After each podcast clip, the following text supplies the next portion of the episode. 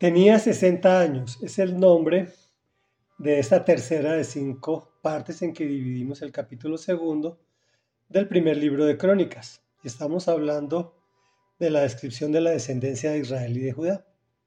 Cuando Jezrón tenía 60 años, tomó por esposa a una hija de Maquir, padre de Galad, y tuvo con ella a su hijo Segub. Segub fue el padre de Yair y fue dueño de 23 ciudades en la tierra de Galad. Pero Gesur y Aram le quitaron los campamentos de Yair y Kenat y sus aldeas. En total le quitaron 60 pueblos. Todos estos fueron los descendientes de Maquir, padre de Galaad. Después de que Hezrón murió en Caleb, Efrata, Abías, la esposa de Hezrón, dio a luz a Asur, padre de Tecoa. Los hijos de Jeramel, primogénito de Hezrón, fueron Ram, el mayor, Buná, Oren, Osen y Ahías. Jeramel tuvo otra esposa, la cual se llamaba Atará. Esta fue la madre de Onán. Los hijos de Ram, primogénito de Jeramel, fueron Maás, Jamín y Equier. Hijos de Onán, Samai y Yada. Hijos de Samai, Nadab y Abisur. La esposa de Abisur se llamaba Abigail, con la que tuvo Ab Abhan y Molib. Hijos de Nadab, Seled y Apallín. Seled murió sin tener hijos. Reflexión. En este pasaje bíblico podemos apreciar tres cositas. Por el momento. La primera, podemos suponer que Hezrón esperó a tener 60 años para casarse. Podría decirse que dio tiempo al tiempo para tener una posición estable económicamente y tomar una esposa. Pero la Biblia nos dice que los hijos de la juventud son como flechas en las manos del guerrero. Yo puedo dar fe de esto. Me casé joven sin recursos e intencionalmente para no dejar hijos pequeños, huérfanos como fue mi caso. Y ya a mi edad adulta, Dios me ha permitido disfrutar de sus triunfos y derrota. Pero el balance es muy positivo han sido un gran apoyo para mi esposa María Cristina y para mí.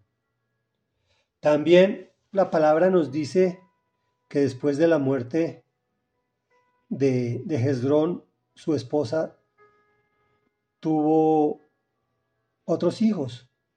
Dejaron una mujer viuda joven, porque asumimos que se casó con una mujer joven. Es un problema. Y en tercera parte, si esperamos a solucionar las cosas, entre comillas, para casarnos, nos hacemos viejos, perdemos las fuerzas y sin hijos en edad de apoyarnos, se corre el riesgo que, que corrió este hombre de perder el esfuerzo del trabajo de toda una vida. Concluyamos. La vida no se puede asegurar de ninguna forma. ¿Quieres ser exitoso? Aplica los conceptos o principios o leyes u órdenes como tú las quieras llamar, que nos muestra la palabra de Dios. Y todas las añadiduras de la vida vendrán. Pero lo importante es que no morirás.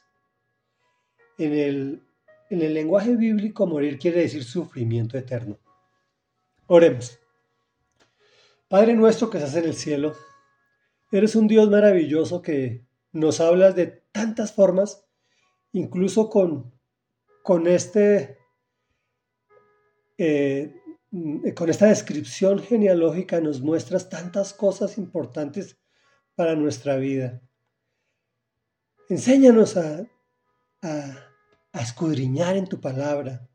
Enséñanos a buscar de ti, Señor, para que nos reveles estas cosas tan maravillosas. Te damos gracias, amado Rey mío y Dios mío por tu bondad, por tu amor, por todas las cosas que nos das, sobre todo por tu palabra, que es lámpara a nuestros pies, que es la forma en que debemos conducir nuestras vidas para llegar a ser exitosos y tener vida eterna. Vida eterna es sencillamente pasar la eternidad a tu lado. Y no habrá una dicha, no habrá un placer, no habrá una alegría que pueda superar eso. Y es por eso que en el nombre de Jesús quien dio su vida para que nosotros pudiéramos tener vida eterna, es que te hemos orado. Amén y amén.